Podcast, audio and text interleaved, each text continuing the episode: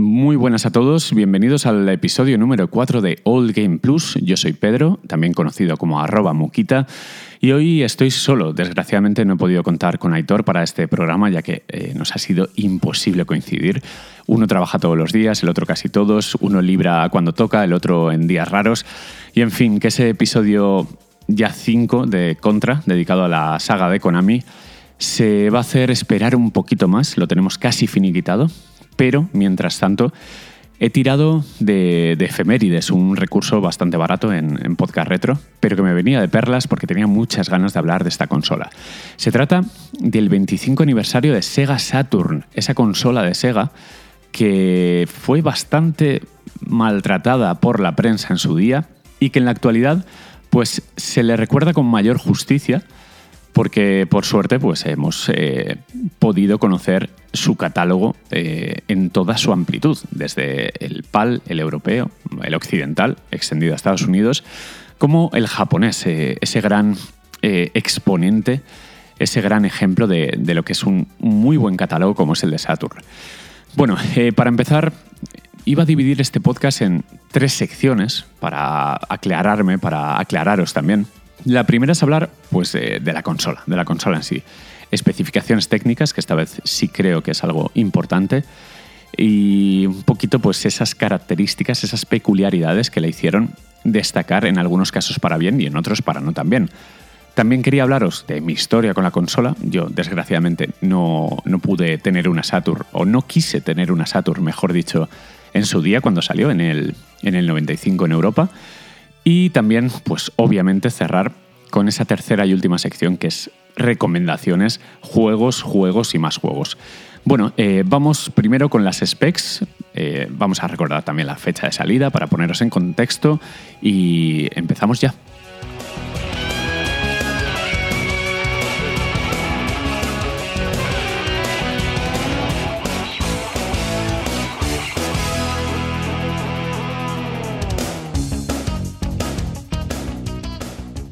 Saturn aterrizó en el mercado nipón el 22 de noviembre de 1994, 25 añitos, ¿eh? Bueno, le siguió Estados Unidos en mayo del 95 y finalmente la vimos por aquí, por nuestras tierras, en Europa, en julio de ese mismo año. Como veis, fechas similares al lanzamiento de PlayStation. De hecho, fue la, la, rival de Saturn en esa generación, por encima de 3DO, Jaguar, PCFX y demás. Y bueno, al contrario que en la batalla Super NES versus Mega Drive, aquí el ganador eh, no tuvo discusión, Sony lo hizo mejor. Pero aquí venimos a hablar de Saturn, así que nos ponemos directamente con las specs, especificaciones técnicas. Aquí no soy el mayor maestro para nada, de hecho no llego ni a semi-sabio. Sé leer las specs, sé interpretarlas, he leído un poquito en Sega Retro en el otro lado y más o menos os puedo contar a grosso modo cómo funcionaba la consola. Para empezar, una CPU dual de Hitachi, llamados SH2, esos procesadores, funcionando a 28,6 MHz. 2 megas de RAM, que eso en contexto sí que os lo puedo poner con Mega Drive, que contaba con 64K, para que veáis sobre todo la diferencia generacional y para que imaginéis la cantidad de sprites que podía haber en pantalla, que era otro mundo. Creo que fue el tope, el techo de las 2D con Saturn, sobre todo gracias a lo que veremos luego de las expansiones de RAM. Eh, más allá de la RAM, creo que el, caballo de Troya o, el hándicap más importante de la consola estuvo en esos innovadores procesadores gráficos que trabajaban en paralelo.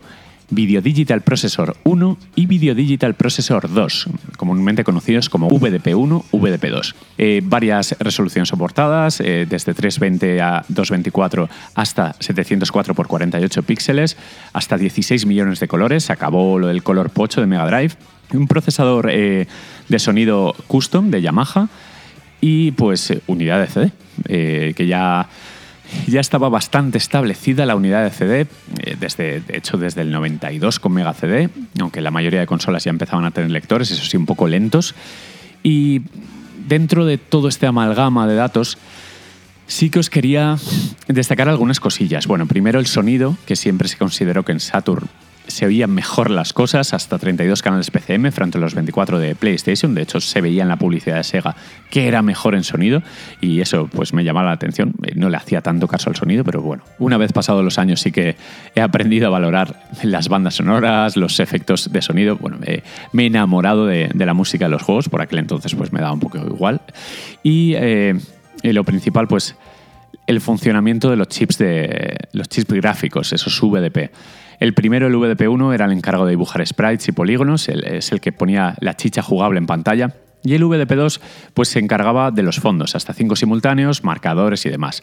En conjunción, pues hacían que la consola funcionara y bueno, eh, había algunos percances, algunas peculiaridades, algunos baches, como por ejemplo las conocidas transparencias que a Saturn le costaban mucho porque el VDP1 hacía tramas para ahorrar recursos, esas redes de puntitos que con modos de vídeo avanzados pues eran más que evidentes. Y el VDP2, sin embargo, sí que podía hacer transparencias, pero en objetos estáticos, en fondos y, tal. Más cosas, aparte de ese problemita con las tramas, que siempre pues, destacaron muchos grupos de programación que sí que jugaban un poco con su inteligencia y su habilidad y los recursos y conseguían resultados bastante destacables, pero siempre fuese, eh, digamos, el talón de Aquiles de la consola. la ampliación de RAM. La ampliación de RAM es algo eh, que no tenía PlayStation en su momento, pese a tener un puerto de expansión. Yo recuerdo que se usaba para otras cosas, pero no para meterle más RAM. Y en el caso de Saturn, pues en los juegos 2D, como por ejemplo Marvel eh, vs. X-Men, eh, Street Fighter 03, pues había cartuchos de hasta 4 megas que le daban al juego pues mayor riqueza en animaciones y pues un, un aspecto más entero y más parecido al del arcade. También teníamos hasta cartuchos de ROM, como por ejemplo Kino Fighters 95, que tenían información del juego. O sea que para mejores conversiones 2D, siempre se ha dicho que Saturn era una bestia. Y doy la razón totalmente. De hecho, tengo una Saturn, bueno, tengo varias Saturn, pero en este caso tengo el, mítico cartucho, el Action Replay, con, que también hace las veces de cartucho de ampliación de RAM. Y efectivamente, pues eh, las conversiones de CPS2 más tochas, más gordas, pues se ven influenciadas para bien por este, esta ampliación de RAM. Lo último, pues eh, hablaros de que Saturn era conocida por trabajar con polígonos cuadrados, los llamados quads. Eh, no eran los triángulos comunes que veíamos en PlayStation. Y eso, bueno, eh, le daba un aspecto diferente a los juegos, que no peor. Algunos sí que tenían defectos gráficos en algunas cosas que comparadas con PlayStation, pues las veía raras. Pero yo siempre he mantenido la teoría y la mantengo de que todo lo que se hizo en PlayStation habría sido posible en Saturn, con unas diferencias mínimas, o sea, juegos diferentes que no peores. Después de repasar un poquito estas características técnicas, que ya veis que no soy el, mayor sabio en la materia, sí que os recomiendo que visitéis foros como Sega Retro, os empapéis en YouTube de vídeos, porque hay mucha gente explicando cómo funciona la máquina y da verdadero gusto escucharlos. Vamos con mi historia de la consola, un poco la parte más sentimental, que es la parte que más me gusta explicaros eh, qué pasó con Saturn y conmigo. Vamos a ello.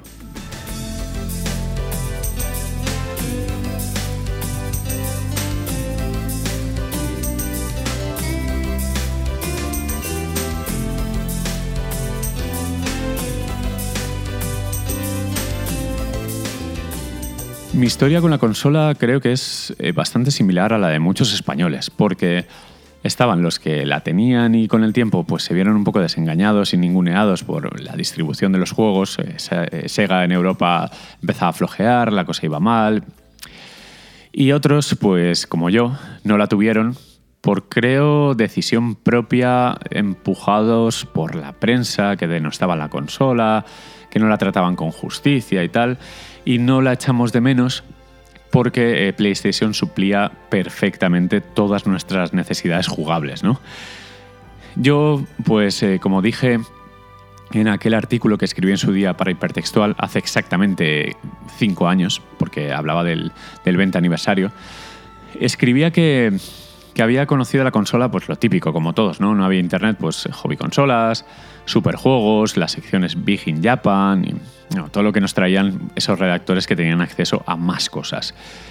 Pero sobre todo, nos habíamos enamorado o se nos había despertado la curiosidad y el gusanillo por tener la consola gracias a los VHS promocionales.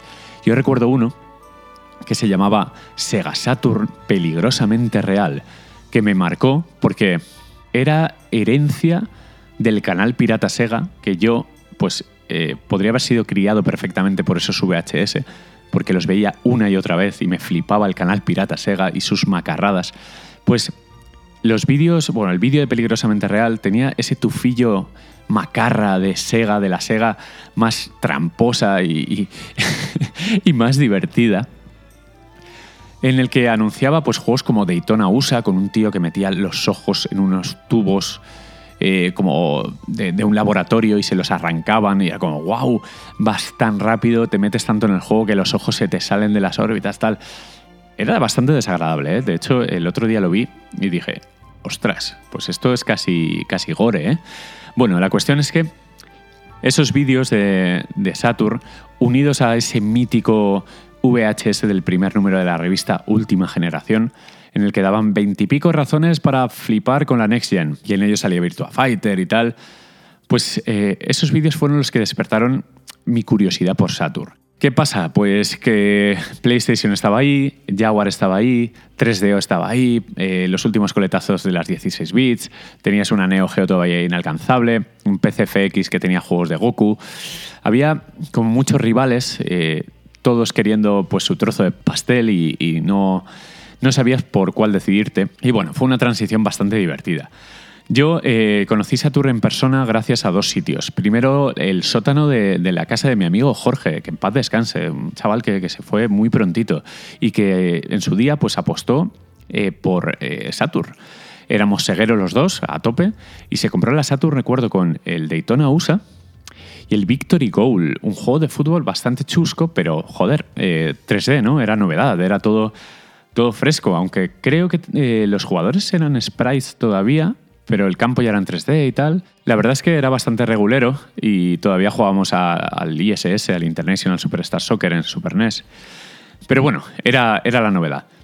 Pero sobre todo jugué en una tienda de mi pueblo que se llamaba Star Games y ahí sí que le di a todo, porque esos tíos no sé cómo lo hacían, pero traían siempre consolas de, Japón, eh, tenían todas las novedades, tenían incluso máquinas instaladas en la propia tienda con consolas dentro, de eso típico, te doy 100 pesetas y me dejas media hora. Bueno, la cuestión es que ahí quemé tanto el Virtua Fighter, el Clockwork Knight, el Panzer Dragoon, el Astal, el, el Bug, el del bicho, pero, ¿qué pasó? Pues que en paralelo también salía una cosa por ahí llamada PlayStation que no se sabía muy bien de dónde había aparecido, por Sony, Sony hacía Wallman, hacía Disman, ¿qué era eso? Y claro, en, en la consola de Sony pues eh, veías un Ridge Racer que estaba mucho más entero, veías un Toshinden que se veía de lujo, y yo, que era un niño especial, pues estaba enamorado de un juego, fijaos la tontería, de un juego llamado ESPN Extreme Games que era una especie de road rush, pero con deportes extremos, tipo patinar por la autovía, eh, la tabla esa con ruedas eh, la que vas como de espaldas tumbado, que haces descensos súper rápidos. Y ese juego me fascinaba y, que yo sepa no estaba en Saturn. Así que al final acabé pues comprando una PlayStation como todo hijo de vecino.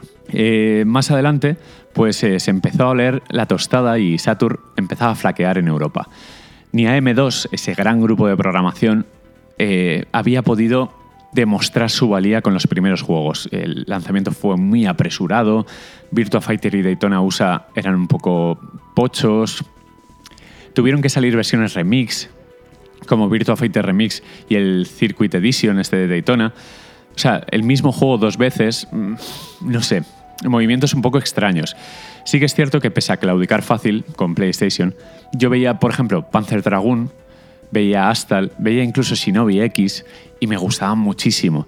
Pero claro, dos consolas y tan caras no podía mantener y evidentemente al final que si la piratería y, el, el, buscarme las castañas pues acabé jugando a todo lo de PlayStation. De hecho creo que el mayor punto de inflexión, en Europa al menos, para Sega, para enterrar definitivamente a Saturn, aparte de, que la prensa tal, creo que fue eh, primero Final Fantasy VII, evidentemente, fue un bombazo, y luego yo siempre he mantenido que los dos juegos que tumbaron a Saturn en Europa fueron Resident Evil 2 y Tomb Raider 2. ¿Por qué? Por no salir también en Saturn. Porque tanto los originales de Tomb Raider y Resident Evil tuvieron versión para Saturn que no estaban mal, además se podían jugar perfectamente, no hay unas diferencias de locos, de estar de decir, me han timado o elegido mal. pero estas dos secuelas fueron muy importantes. Y bueno, lo que vino ya más adelante, pues Final Fantasy VII, como digo, Metal Gear Solid. Bueno, Final Fantasy VII es anterior a Resident Evil 2 y a Tomb Raider 2, creo que es 97 y luego 98. Pero bueno, Metal Gear Solid, Gran Turismo, tal. La victoria fue aplastante, pero aquí eh, os voy a contar esos grandes juegos que tiene Saturn que me gustaría que todos jugarais porque son auténticas joyas. Nos trasladamos a 2016, 2015, no lo sé. La actualidad, básicamente, el tener internet, el leer, ver vídeos, conocer, eh, el devorar conocimiento y sobre todo, principal, tener pasta, tener dinero. Viajes a Japón, eh, comprar Saturn, eh, pillarlas por Yamatoku en eBay, estas cascadas que, les podía cambiar el lector, podía trastear con ellas. Empezar a conocer realmente a Saturn. Yo he tenido o tengo ahora mismo dos Saturn Model 2, una sin caja y una nueva, que da miedo verla, está precintadita, está perfecta, nos ha tocado en la vida. Pero sobre todo tengo consolas japonesas, tengo ahora mismo un par que uso para arrasar con los juegos japoneses, porque gracias a, que la vida pues, me ha permitido comprarme o viajar a Japón y comprar cosas, pues estoy descubriendo un gran catálogo. Y aquí sí que eh, hay un punto de inflexión muy importante. Qué lástima que debido a decisiones comerciales, imagino que totalmente lógicas y acertadas, Saturn no hubiera encontrado en Europa y en Estados Unidos distribución y, un poco un mercado para la cantidad de juegazos que llegaron a salir. Porque en Japón se quedaron algunos muy buenos, también muy nicho, cabe decir, pues son géneros que no eran tan populares, al final pues tiraba más un Final Fantasy VII que un... Antes he dicho Marvel vs. X-Men, pero era eh, Marvel vs. Street Fighter. Obviamente no tiraban tanto. La lucha en 2D pues ya iba, ya iba convirtiéndose en un género muy de recreativas. Pero vaya, que mi historia con Saturn acaba de empezar, como aquel que dice. Y en la última sección del podcast, tampoco quiero que se me alargue mucho, pero tengo una lista aquí preocupante, os voy a contar desde la lista de básicos imprescindibles, juegos de Sega, juegos que son característicos, que son prácticamente obligatorios para cualquier fan de, Sega y de los videojuegos, y luego recomendaciones, títulos, pues eso, una ristra de, menciones a, un montón de juegos que tengo, que he jugado, que quiero, que, me encanta verlo en YouTube. Y bueno, todo amenizado con la música que estáis escuchando de fondo. Así que sin más dilación, vámonos a lo importante, a, lo bueno, al magro, a los juegos. Vamos a ello.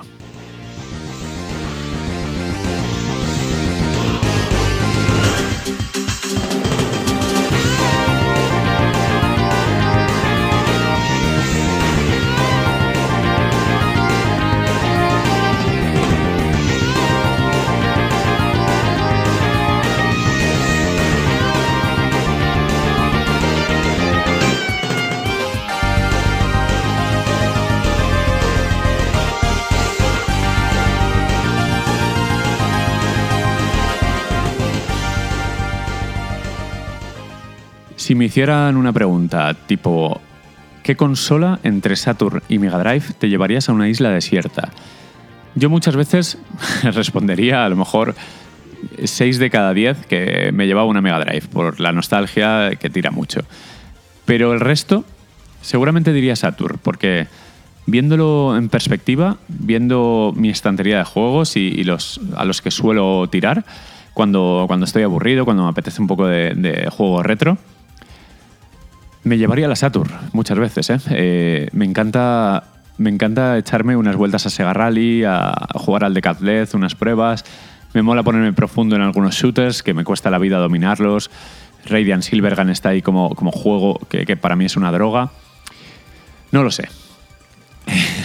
a lo mejor viene un barco de rescate, estoy jugando a, a Sega Rally y me dicen, oye, ¿eras tú el náufrago? Les digo, no, no, mira, la siguiente isla. No lo sé, no lo sé. Bueno, eh, fuera bromas. Lista de básicos imprescindibles, de juegos de Sega, especialmente baratos, sobre todo en el mercado japonés. Pues obviamente empezamos con clásicos de AM2. Virtua Fighter 1, si eso el remix, y Virtua Fighter 2. Muy baratos, muy jugables, han aguantado muy bien el paso de los años, sobre todo Virtua Fighter 2, que creo que es una maravilla. Técnicamente es una virguería, creo que es el máximo, lo máximo que ha dado Saturn ha sido con Virtua Fighter 2 60 frames, unos gráficos muy apañados, eh, con muchos trucos. Se decía que el VDP1 hacía un. No, que una CPU hacía un personaje, la otra otra, no sé. Es, la mayor virguería que he visto en Saturn, eh, muy al nivel de otros como Panzer Dragoon, Deep y tal. Pero vaya, que Virtua Fighter 1 y 2 creo que son imprescindibles, impepinables y dignos de cualquier catálogo. Daytona USA, si puede ser el, Circuit Edition mejor, sobre todo el japonés, que tenía ciertas mejoras en el control y creo que te daba compatibilidad con el joystick analógico, me parece. No sabría, no lo prometería, pero vaya, me suena que sí. Luego juegos de pistola como Virtua Cop 1 y 2, me parecen brillantes. Este que voy a decir ahora algo menos, House of the Dead, pero es muy mítico y son todos los tres juegos son muy baratos. Sega Rally, que creo que es el juego de coches perfecto de los 32 bits, eh, al nivel de Ridge Racer Type 4, el Type 4, como llamaba yo de pequeño, el Type 4. Panzer Dragoon 1 y 2, que me parecen maravillosos. Qué juegos, qué música sobre todo, increíble. Manx TT, que aunque la conversión no es muy allá, no es la mejor, porque era una recreativa, si no me equivoco, de Model 2, que Model 2 era superior, obviamente, a Saturn. Saturn, al fin y al cabo, era una Titan. Eh, pues está muy bien, tiene un control bastante bueno, sobre todo con analógico, tiene una música hiper pegadiza y es divertidísimo, vaya. Eh, Knights, Knights eh, Yuji Naka al mando de Sonic Team con un juego diferente. No sabría si llamarlo plataformas, pero fue uno de los que mayor partido sacó al joystick analógico, que en Saturn pues fue algo de más adelante, como en PlayStation. Ambas salieron con pads digitales y con el tiempo pues se estableció el DualShock para la de Sony y el, mando analógico de Sega, que, siempre me ha gustado mucho el tacto de la palanquita del joystick. Es súper agradable y Knights lo aprovecha muy bien.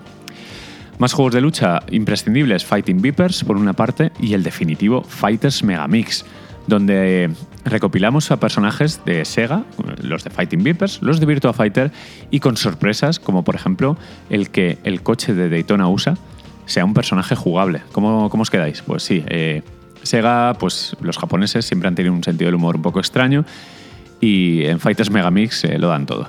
Y por último, un juego de robots, un arcade también, como es Virtual On, que pese a ser un poco más de de los tapadillos, ¿no? de los juegos desconocidos, cuando se menciona catálogo de Sega, Virtual On es un juego muy divertido eh, y bastante barato además. Eh, yo lo he jugado varias veces, también en arcade, que de hecho lo pude jugar en Japón, y me parece un juego que puede saciar eh, las ganas de muchos aficionados a, los animes y a los manga tipo Gundam, ¿no? Porque es, es ese rollo, es ese diseño y ese y ese apartado jugable que todos esperamos en un juego de este tipo. Tercera persona, acción, fijando misiles, usando muchas armas. Bueno, un, buen juego, sin duda.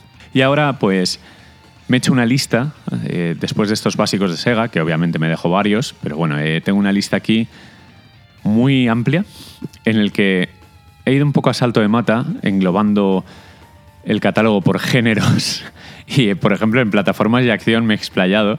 Me diréis que tiene que ver Deep Fear con, Sonic Jam, por ejemplo. Pero bueno, están en el mismo catálogo, en la misma sección. Y luego ya pues shooters, eh, juegos de lucha, RPGs, FPS, carreras. La sección otros donde meto pues un poco lo que me da la gana también, en fin. Pero vaya, que se viene una lista de juegos densa, ¿no? Eh, no hablaré mucho de, de todos, porque si no, no acabamos nunca. Pero sí que me apetece destacar los que mejor conozco, los que más os recomendaría. Porque al fin y al cabo esto es un homenaje y es una manera de dejar huella en el tiempo, de dejar una marca con un podcast en el que se hable de juegos de Saturn. Porque, bueno, esto no se va a perder, obviamente, no se va a perder el registro en internet de juegos de Saturn. Pero tenerlo en español y hablado, pues eh, seguro que alguno lo agradece y alguno lo encuentra dentro de 20 años. No creo, pero 20 años me pasa, ¿no? En 20 años a lo mejor ni estamos por aquí.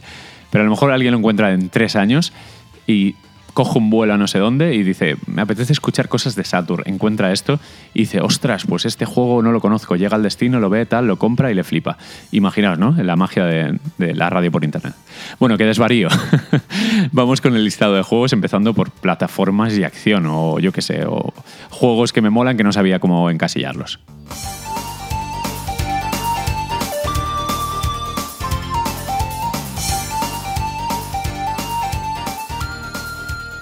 Empezamos la lista con Astal, un juego en 2D de los muy del inicio de, la salida de Saturn, Un juego precioso, sobre todo en, gráficos, me parece una pasada.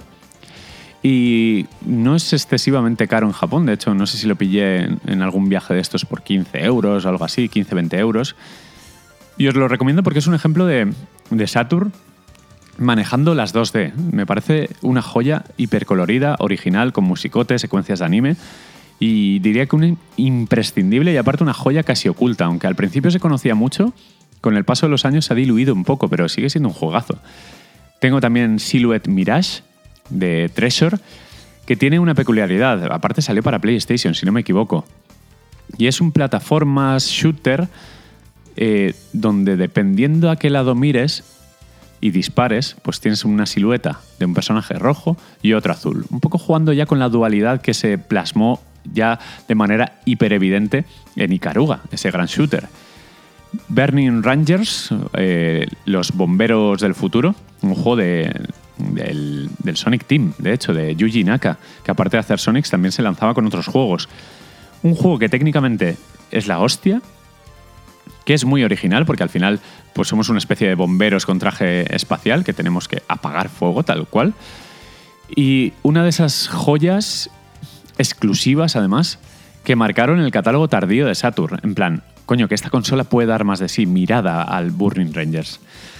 Keio Flying Squadron 2, un plataformas en 2D carísimo y que no tengo y que no creo que tenga nunca en la vida, pero que me parece precioso y ved un vídeo en YouTube, os va a flipar, el Keio Flying Squadron 2.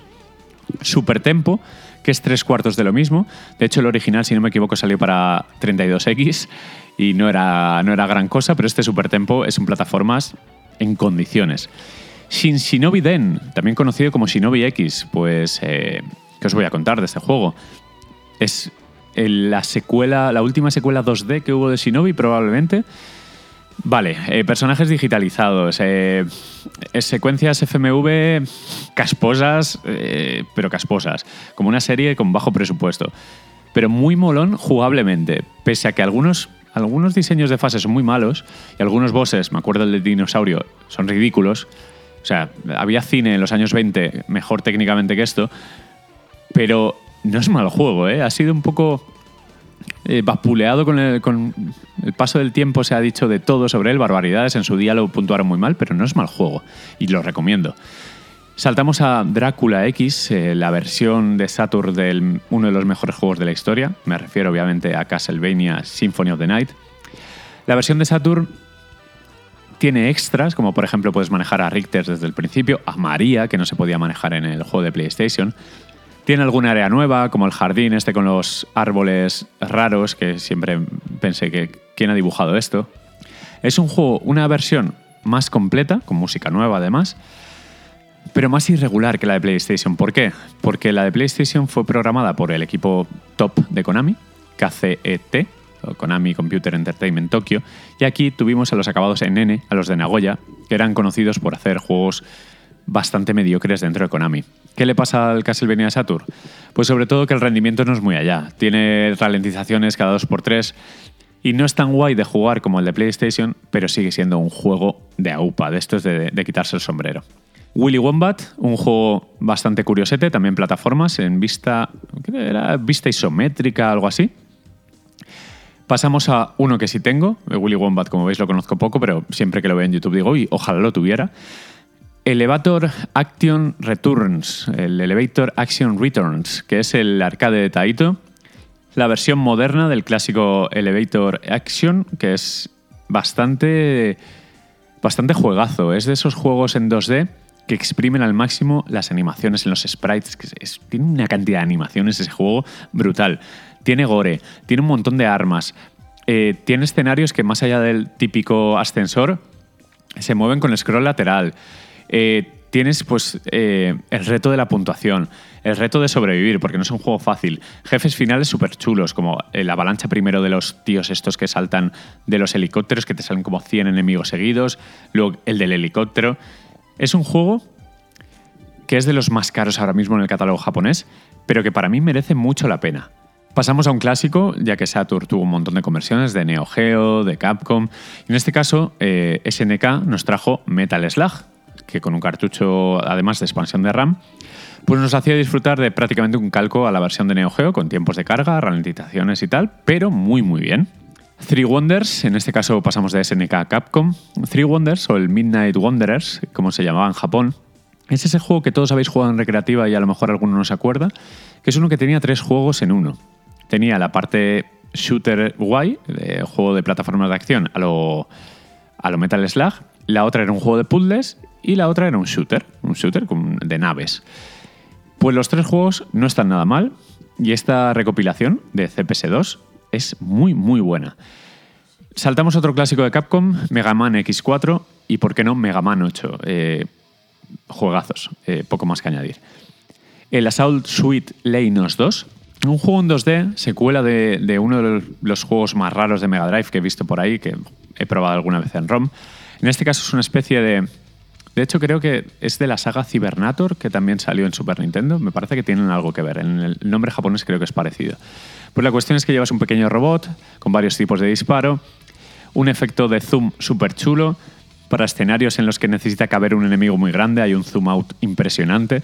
La verdad es que es un juego barato, fácil de conseguir y que os recomiendo si queréis uno de esos juegos 2D raros que no se vieron aquí en España y que está, pues eh, francamente, muy bien, muy decente.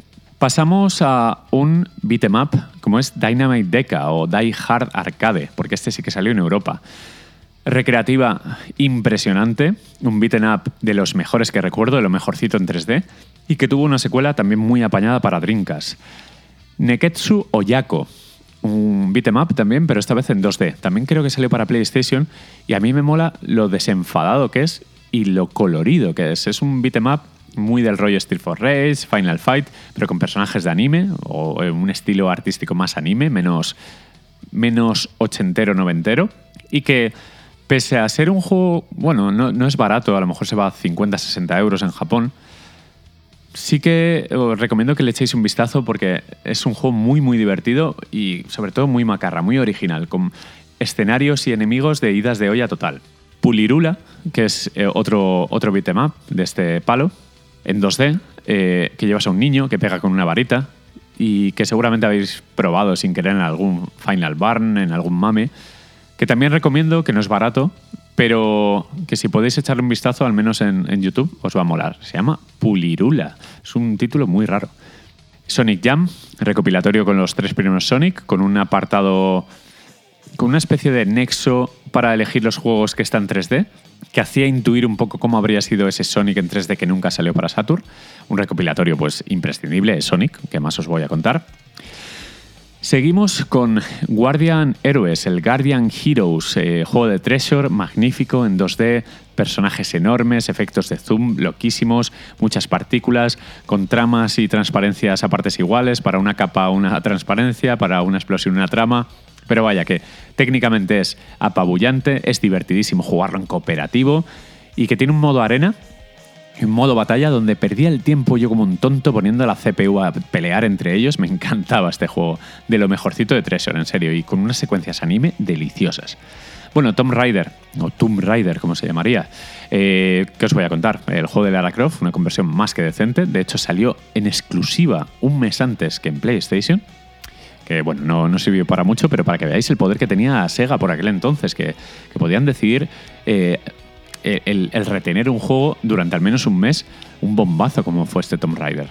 Más juegos, el Three Dirty Dwarfs, eh, un beat'em up súper simpático, muy caro de conseguir, muy raro de ver, pero que creo que tiene Aitor, me parece que me dijo que lo tenía y que algún día irá a su casa a jugar porque yo eh, lo he podido probar pero en emulador y es un juego que me encantaría tener porque es en 2D, es, tiene un diseño muy muy americano, muy occidental y me mola un montón. Son como tres locos, tres eh, escacharraos que, van por ahí con un bate. Son como enanos eh, ultraviolentos y la verdad es que el aspecto del juego es muy simpático y siempre se ha dicho que es un gran juego. Uno que es imposible de conseguir, que es el Shinrei Yusatsushi, eh, que es un juego tipo Shinobi pero más frenético, con un aspecto similar de ninjas en 2D muy, muy guay. Eh, tiene una apariencia increíble, pero la última vez que rebusqué en eBay lo vi por 600 euros y dije, bueno, pues eh, muy guay es. Sí, ahí está. Ahí está en la estantería de la casa de alguien esperando ser vendido, que yo no, yo no lo voy a ir a por él. Me encantaría tenerlo, eso sí. Eh, me quedan poquitos, ¿eh? Dungeons and Dragons Collection, que es el recopilatorio de, de los dos juegos de CPS2 de Capcom. El. ¿Cómo se llamaban? No me acuerdo. Eh, Shadow over Mistara y el Tower of Doom, creo que era. Algo así.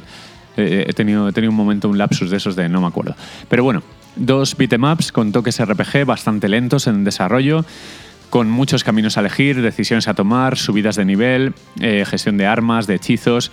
Muy, muy chulo. Lástima que no saliera en inglés porque este juego tiene texto. Pese a ser un beatmap, tienes que elegir cosas y hay que leer. Igual que el Guardian Heroes, que por suerte sí que nos vino eh, en inglés. Al menos se, pudo, se pudo entender. Eh, Bulk Slash. Uno de los juegos tardíos de la consola que lo he metido aquí en acción, aunque es casi un shooter, es muy parecido a Virtual On en cuanto a que es un, robot. Eh, en este caso es en 2D, es un sprite así muy detallado, que se ve en tercera persona desde la espalda del robot y es un shooter eh, muy bien técnicamente, muy resultón y que siempre he leído recomendaciones como joya oculta de la consola y me encantaría tener, pero nunca lo he conseguido. Creo que vale ciento y pico euros, así que en algún momento a lo mejor me, me doy el capricho. Resident Evil, eh, ¿Qué os voy a contar de Resident Evil que no sepáis? Al final eh, pues es el, mítico survival, survival horror de Capcom que todos hemos jugado, eh, alguna entrega hemos probado. Y el primero, el de la mansión, con Chris y Jill, pues para mí es de los más míticos. Y, en Saturn tiene una conversión bastante apañada. Recuerdo con risas que jugué en algún momento al de Saturn y cuando vi la fuente ya he entendido lo que eran las tramas. Hay un momento que hay una fuente en el juego que está encendida. Pues ahí el agua no era agua, era una cosa rara, una, una, red de puntitos muy extraña y es cuando descubrí el que algo pasaba con las transparencias en Saturn. Pero bueno, eh, es un detalle un poco cómico, no, no lo toméis eh, en serio, que tampoco, o sea, el juego era cojonudo y lo sigue siendo hoy en día. Muy parecido a Resident Evil, pero en mi opinión bastión de Saturn en cuanto a survival horror. El Deep Fear es un juego que es complicado de conseguir ahora mismo y es un survival que es muy bueno. Eh, de los últimos juegos de Saturn, además, no, no creo que fuera. Fue por lo menos del 97 o por ahí, saldría. Y eh, para los amantes de los survival estilo Resident Evil, que al final Resident Evil, aunque bebió mucho de Alone in the Dark, inauguró un estilo, este Deep Fear está muy, muy bien. Y me encantaría que, en algún momento yo lo pueda jugar de verdad, porque es uno de esos juegos que siempre me ha quedado la espinita clavada, siempre se ha mencionado en todas las listas y nunca lo tenido en propiedad. Lo he podido jugar alguna vez en emulador, pero nunca le he dedicado el tiempo necesario y puede ser eh, el 2020 un buen año para anotarlo en la lista de pendientes. Y para terminar, en la lista de juegos de plataformas acción, pues he puesto uno en 2D que me flipa, que es el Princess Crown. Eh, de este, no me acuerdo del equipo de programación, eh, os lo iba a decir, que también hizo el Odin Sphere y demás, pues es el original de todos. ¿Cómo se llamaban? Bueno, eh, da igual. La cuestión es que Princess Crown es un magnífico juego en 2D que mezcla beat'em up con RPG, muy poco de RPG y mucho de beat'em up, muy jugable, además si, si lo quieres disfrutar en japonés, aunque no te vas a enterar de la historia, pero que el aspecto que tiene el arte de este juego es una barbaridad. ¿Se llaman Vanillaware? ¿He acertado? No lo sé. Bueno, eh, aquí cierro esta sección. Me dejo muchos, lo sé. Pero son juegos que o tengo o tengo apuntados en una lista para jugar eh, dentro de poquito. De hecho, de aquí, si me tuviera que quedar con uno, Drácula X es que me tira mucho, Elevator Action Returns me tira muchísimo, pero creo que mi favorito de aquí puede ser Guardian Heroes por todo lo que significa Treasure y porque es un exclusivo de, de los que hay que jugar sí o sí. Bueno, pues saltamos a shooters, que aquí, madre de Dios, la cantidad de juegos que hay y qué buenos son todos.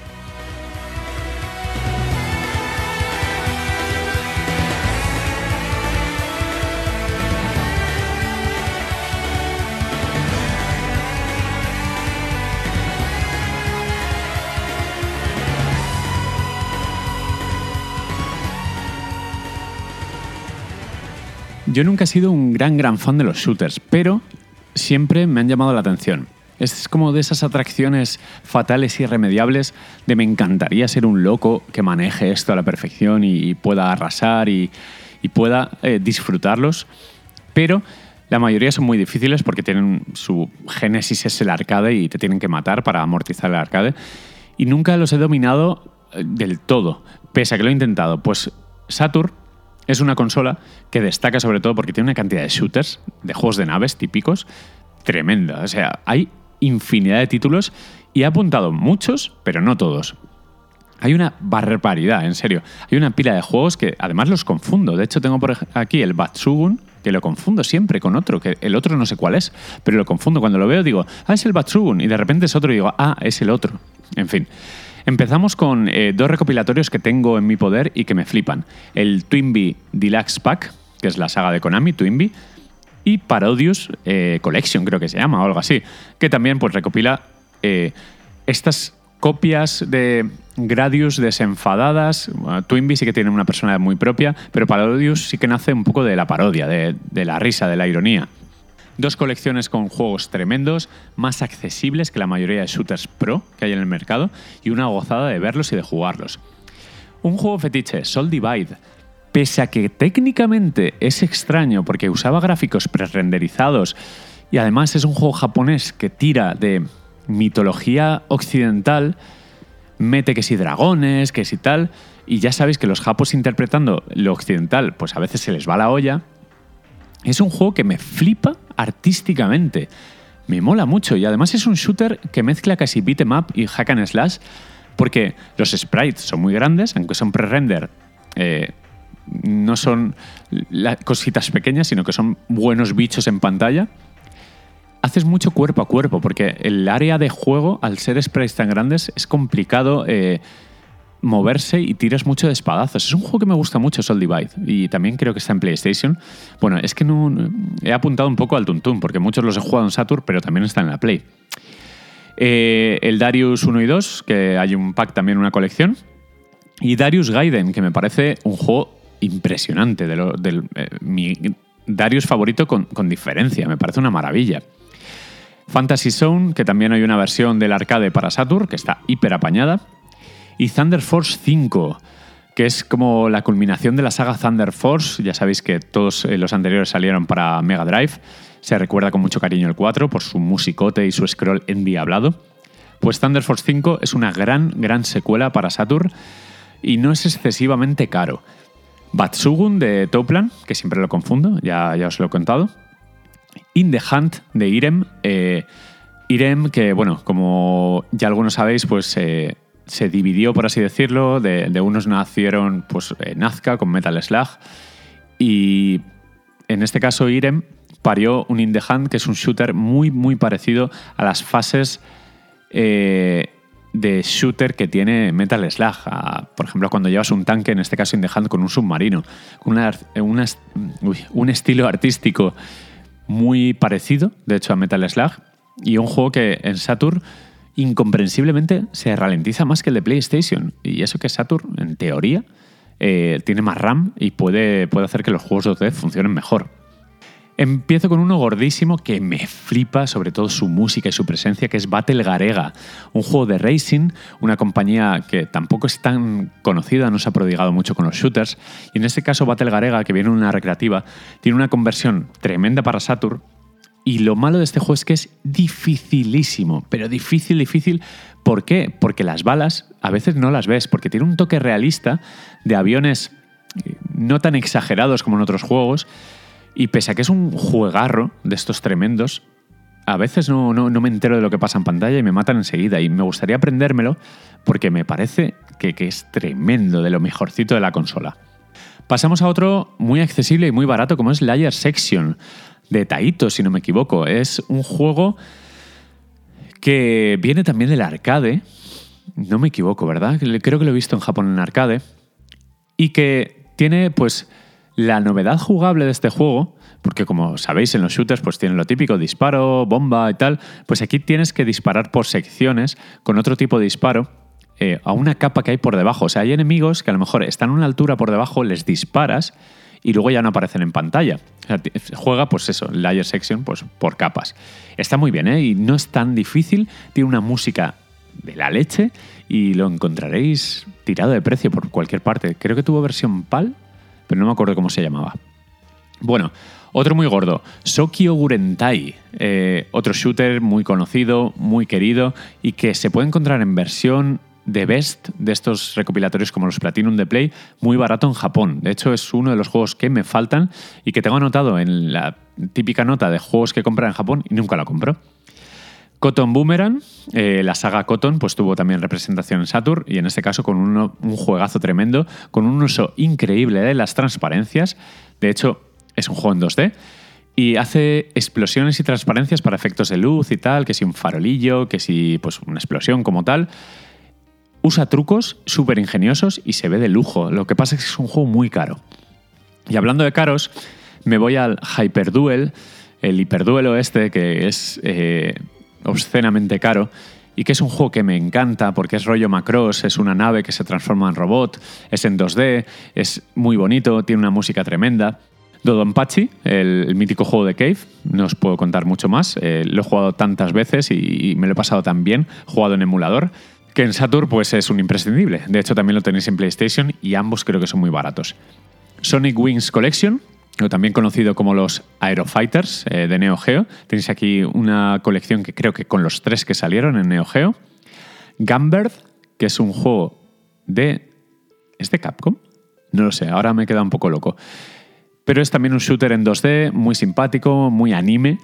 Yo describo los juegos así que tienen ese estilo manga como juego muy anime y que obviamente pues también recomiendo. Si está en esta lista no, no es malo. Y por último, mi favorito y para mí el mejor shooter, ya no de la consola, sino seguramente de la historia, que es el Radiant Silvergun. El Radiant Silvergun de, de Saturn, eh, de Treasure, exclusivo. Y este juego no me canso de jugarlo. Porque no es un shooter como tal. A ver, sí, es un shooter, obviamente, llevas naves, disparas, tal. Pero Primero, no tienes ampliación de poderes, o sea, tienes desde un inicio los seis tipos de disparo. Cada situación, pues usas el que más te convenga y vas un poco, pues aprendiendo a jugar. Es un juego de memorizar y de puzzles, porque los escenarios juegan un papel importantísimo. El diseño que tienen los escenarios y los jefes son muy de jugar 35.000 partidas y aprenderte qué arma debes usar en cada momento, cuáles son tus movimientos y eso aderezado con una música espectacular, técnicamente es maravilloso, en 3D este, salvo las naves que son en 2D. Y también unas secuencias anime que me flipan. O sea, las pongo hoy en día y el estilo artístico es tan parecido a Gunstar Heroes que me encanta. Lo malo es caro. Treasure, en general, casi todos los juegos raros son caros y este no es una excepción. Pero, como he hecho antes en la sección de, de, beatemaps, plataformas y tal, de aquí destacaría, personalmente, Battle Garega, Sokyo Gurentai y Radiant Silvergun, como tres eh, bichos de, los shooters, tres juegazos impresionantes. Y me gustaría ver ese Hyperduel, en algún momento de mi vida lo conseguiré. Bueno, ya veremos. Pasamos, se van reduciendo las secciones, luego juntaré creo que un par, a la lucha, que hay bastante y no está nada mal.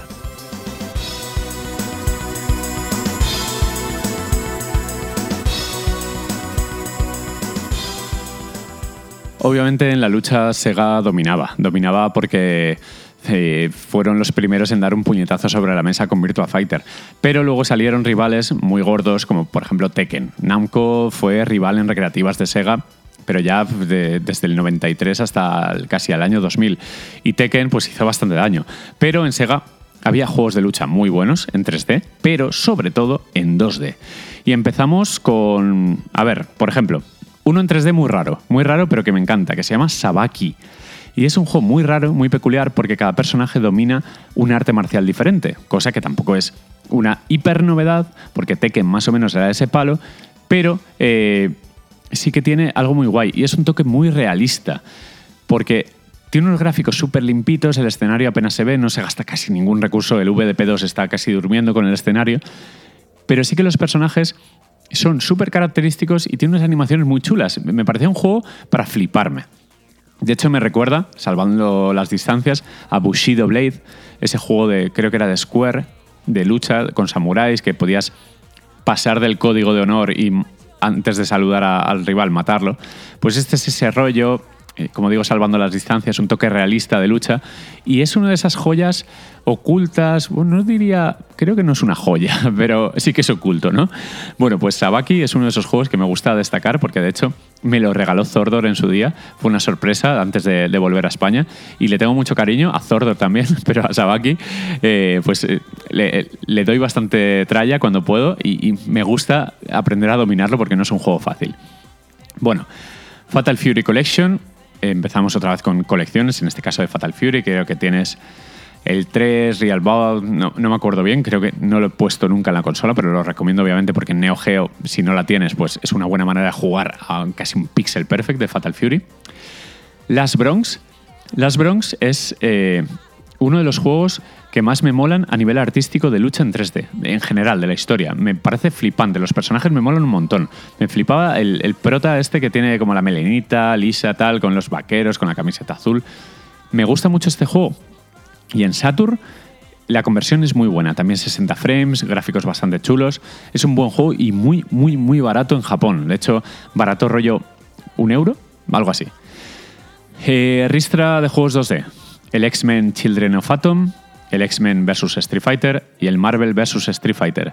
Vas subiendo de escalones hasta que llegas al Marvel Street Fighter, más personajes, más animaciones. Una pasada. Los dos Dragon Ball Z, el Butoden, que no son, no son juegos brillantes los, Dragon Ball de, Saturn, ni los de Play, pero Dragon Ball, ¿no? Pues en este caso, el Butoden es un juego de lucha más tradicional en 2D eh, y el Legend es el, el que se abre más, ¿no? El spray chiquititos, más libertad de acción más Dragon Ball como nos lo imaginábamos trasladado a un videojuego por la época. Waku Waku 7 de Sunsoft, un juego muy desenfadado del que ya hablé en el capítulo de Neo Geo con Aitor, con personajes súper originales, un juego muy anime y que en Saturn es bastante accesible, es, es muy barato de hecho. Street Fighter Collection con el Street Fighter, no sé si lleva el 1, pero sé que lleva el Super, el 2, tal eh, y el Street Fighter 02, que, que, lo lleva incluido, que es una buena manera de tener casi todos los Street Fighter en 2D de, de la época, salvo el 3 obviamente, en un, en un solo, bueno, en varios discos, creo que son dos o tres discos, y a un precio muy económico. Pero el mejor sin duda es el Street Fighter 03, que es muy bueno y muy, muy caro, muy caro pero es una conversión brutal. Con el cartucho de RAM las animaciones son brutales. Pero es uno de esos juegos que además tiene de las portadas más bonitas que he visto en mi vida, pero es inaccesible. Es, una pena porque 200 euros no te los quita nadie. Golden Axe de Duel, un juego de lucha de Golden Axe que a mí personalmente no me apasiona, pero es bastante pintón. El World Heroes de ADK, era la compañía. Lo publicaba SNK, pero no me acuerdo, creo que era ADK eh, para Neo Geo salió y para Saturn una conversión. Al final tener una Saturn era como tener un, catálogo de, juegos de lucha destacados para, de Neo Geo. Samurai Shodown, más de lo mismo. King of Fighters, más de lo mismo, con 95, 96 y 97 llegó a salir, creo que sí. Eh, Darkstalkers, de lucha con personajes clásicos de terror, que sí, un Drácula, un Frankenstein, una vampira también, una vampiresa. Eh, Morrigan en este caso. Y bueno, más juegos como Cyberbots, también de Capcom, un juego bastante impresionante técnicamente en 2D. Dead or Alive, eh, de Tecmo, que de hecho hubo debate en su día cuál era mejor, Saturn, PlayStation. A mí me gustaban ambos y me parecían que ambos tenían un aspecto técnico brutal. Y por último, el Final Fight Revenge. Un juego que a mí me, pero es simbólico, porque fue de los últimos y es curioso eh, que se la jugaran con. volviendo a traer Final Fight, pero en versión lucha uno contra uno. En un juego que nada, nada tenía que ver con el beat'em up original.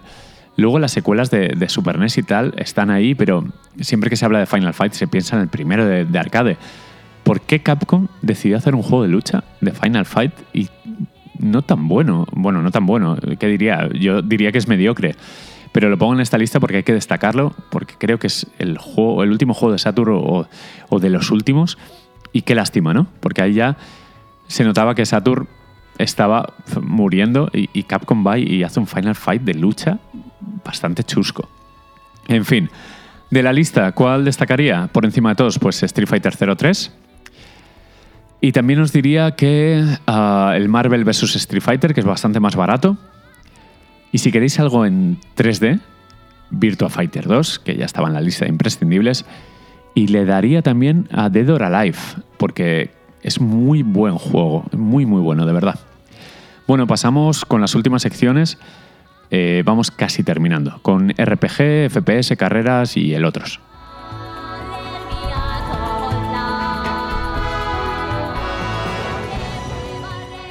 Pues en el resto de géneros importantes para la época tenemos el RPG, donde había eh, exponentes bastante buenos, como Albert Odyssey, que una lástima que no saliera aquí en Europa, aunque sí que está en Estados Unidos, el Blazing Heroes, la secuela de Story of Thor, que se llamaba The Legend of Oasis, que sí que salió en Europa y que quiero jugar en algún momento, y bueno, obviamente, los Shining Force, Shining Force 3, el Shining de Holy Ark, Dragon Force 1, Dragon Force 2, Dark Savior, Grandia, que tenía una versión que me gustaba bastante más que la de, que la de PlayStation, Lunar, Magic Knight Rayard y el, el, el gran fenómeno de Saturn, el Panzer Dragoon Saga. Ese juego prohibitivo por precio, que creo que tiene Marquino en casa, no sé por qué, algún día se lo pediré para jugarlo. Pues es un juego que ahora mismo es muy caro, y que todo el mundo me dice que si te gusta Panzer Dragoon, que lo juegue, porque es la leche. Y yo quiero jugar, pero no lo tengo, es muy caro. Así que a ver si se lo pido prestado y, le doy. En este género, creo que PlayStation fue superior, tuvo más variedad. Recuerdo, bueno, aunque Saturn también tuvo Suicoden, por ejemplo, pero sí que recuerdo más juegos o más presentes en, PlayStation.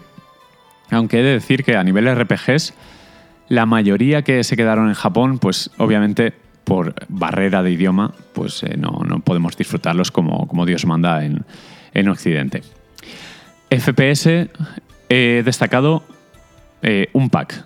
Primero el Alien Trilogy, que estaba muy bien en Saturn, y segundo una compañía, Lobotomy Software, porque Lobotomy hizo las mejores versiones de Duke Nukem 3D y Quake para consola y el gran Power Slave, también conocido como Exhumed, Qué joyas, qué cracks eran estos tíos. Dominaban la Saturn como ninguno.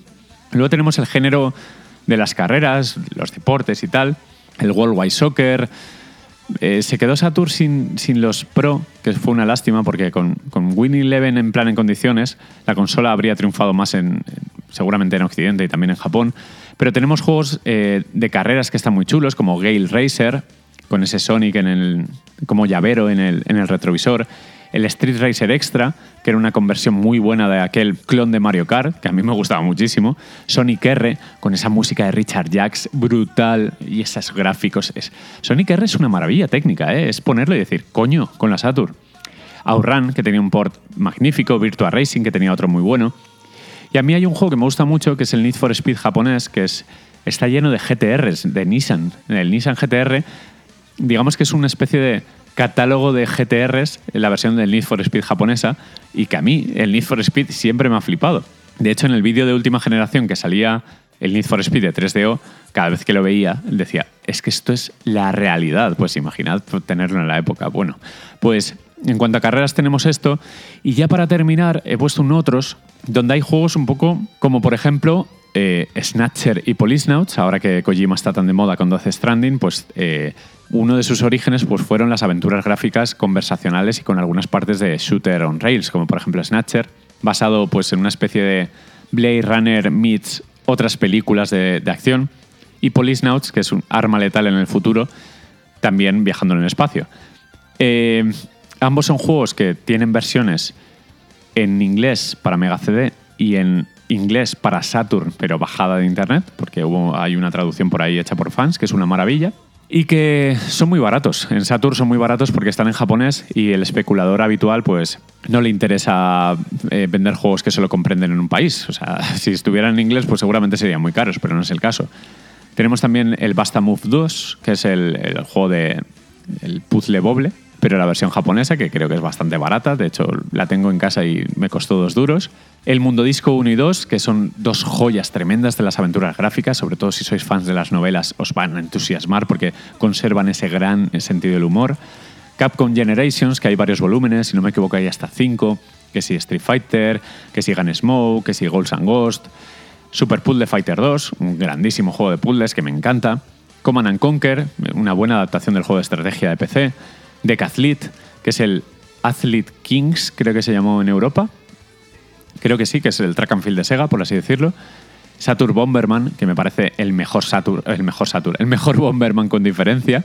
Es, es, increíble ese juego, es un vicio y además se puede jugar, si no me equivoco, hasta ocho jugadores, que lo que puede ser la fiesta, lo que pasa es que necesitas demasiados mandos y demasiada gente también. Y por último, los Puzzle and Action, eh, Puzzle and Action, el Tant R y el Ichidan, que son esos juegos de arcade tan desenfrenados y tan divertidos de Sega que por algún motivo llegaron a España, no se sabe por qué, pero llegaron en japonés aquí a España y que tiene pues minijuegos súper cachondos de, tener muchos reflejos, mucha velocidad, de pensar y que pues yo siempre los destaco porque fueron parte de mi, de mi infancia, sobre todo el Tant R, que fue el que vi en, más recreativos, que es el, que más me gusta de todos. Bueno, pues hasta aquí el podcast dedicado a los 25 años de Saturn con un poco de todo, specs, historia, eh, anécdotas, juegos, y perdonad por no haber diseccionado los juegos un poco de manera más profesional, más concienzuda, porque evidentemente son muchos. Estoy solo y, no puedo generar discusión con nadie, pero me gustaba la idea de enumerarlos, de listarlos y de recordarlos y de también, de paso, darme a mí un autorrecuerdo de, de qué juegos quiero comprar, quiero conservar y quiero jugar sobre todo, porque tengo la mayoría de estos de este listado lo tengo en la estantería, pero a lo mejor hay 15, 20 que son objetivos y que me gustaría tener en algún momento para completar un catálogo de, como dije antes, irme a una isla desierta con ellos. Y ya un poco para fliparnos, eh, ¿qué habría pasado? Un what if, ¿no? ¿Qué habría pasado si, si a Sega le hubiera dado por... En toda esa transición complicada entre generaciones, recordad que Sega con Mega Drive la lió un poco sacando add-ons como Mega CD, que a mí yo soy un enamorado de Mega CD, 32X, que no lo quiere nadie. ¿Qué habría pasado si Sega, cuando ya había run run de que Nintendo tenía que renovar la Super NES, de que había una tal Sony por ahí, que estaba de 3DO Company con Trip Hawkins eh, negociando cosas, ¿qué habría pasado si Sega hubiera colaborado con Trip Hawkins una consola apoyada en, Sega y electrónicas? O mejor, ¿y si esa mano que tendió Sony o que ofreció en plan, oye, soy Sony, tengo algo entre manos, pero no, no soy nadie. Eh, necesito a Sega, necesito a alguien para, generar un nombre, una publicidad. ¿Qué habría pasado si Sega hubiera tomado esa decisión? Es que, a ver, luego tenemos a Drinkas por ahí, que cuando haga 25 años o los que sean también la traeremos al podcast. Pero me fastidia mucho la idea de que Saturn hubiera acabado así. Es como, ¿por qué eh, Sega lo hizo tan mal? Eh, es, curioso que si, solo vivimos una historia, si, solo hay, si no hay mundos paralelos y no se puede saber qué habría pasado, ¿por qué Sega decidió este camino? Y mira que Saturn, repasando el catálogo, hay juegos enormes, ya habéis visto que hay de todo, muchos géneros, muchos grandes exponentes, muchas referencias exclusivas, que me voy con Treasure a donde sea. Pero qué lástima, ¿no? Qué lástima si Sega le hubiera hecho caso, por ejemplo, a, 3DO, o a Trip Hawkins, en este caso, llevando 3DO Company, una consola llena de licencias, de juegos deportivos, de tal, habría funcionado mucho mejor, seguro. Con el poder que tenías eh, electrónicas eh, en aquel entonces, o imaginaos con Sony, la arquitectura de, PlayStation mucho más fácil para los programadores. Eh, un, Sega versus Nintendo de por vida, ¿no? Pero bueno, la historia dijo que Sony tenía que tomar la delantera. Sony lo hizo muy bien. Yo nunca culparé a, la piratería ni nada, porque Saturn se podía piratear con un trozo de celo. De hecho, era igual de sencillo que la Play. Siempre diré que Sega tomó malas decisiones. Eh, el sacar la consola tan rápido fue un error. El, que hubiera desavenencias entre Sega América y Sega Japón me parecía de patio de colegio. Sony lo hizo muy bien, se, alió con Namco en los primeros meses, primeros años para sacar arcades brutales, empezó a, tener licencias increíbles, arrebató ese Final Fantasy a Nintendo. Em, Sony lo hizo de chapó, pero me fastidia como seguero que soy el pensar el what if, ¿no? El, ¿Y si Sega hubiera sido ahora lo que es Sony? Pero bueno, a ver, lo mejor que podemos hacer es comprar una Saturn, o, si no te la quieres comprar, bajarte las ROMs, ponerte el Javause o cualquier emulador de estos y disfrutar de una de las consolas más infravaloradas de la historia y que para mí eh, mejores juegos, mejores juegos no diría, pero para mí tiene de los catálogos más divertidos, más variados y divertidos que hay, porque entre shooters, juegos de lucha y juegos de carreras, es que eh, ya os digo que yo me voy con Radiant Silvergun, eh, Guardian Heroes, Sega Rally y algún juego de lucha tipo Street Fighter 03. Me voy a unas vacaciones y estoy contentísimo. Pues lo dicho, este momento de desvariar ha llegado a su fin. Espero que os haya gustado el programa, aunque ha sido un poco, ya veis, a salto de mata, como, como hago yo a veces, mirando a la pared durante hora y pico. Y el próximo pues estará un poco mejor documentado y será más divertido porque tendré conmigo a Aitor para hablaros de Contra, la saga Contra, que de momento hemos jugado a los de 8 bits y ojito que, que hay pocos malos, ¿eh? Se empezó a torcer la cosa en PlayStation, pero bueno, que eso es otro cantar y ya, ya os lo traeré otro día. Un abrazo a todos, nos leemos por arroba allgameplus o allgplus, ya no conozco ni mi Twitter, bueno, ya los que me conocéis ya sabéis dónde estamos, y en Conda, obviamente. Pues eso, un abrazo y a jugar mucho, chavales. Venga, hasta luego.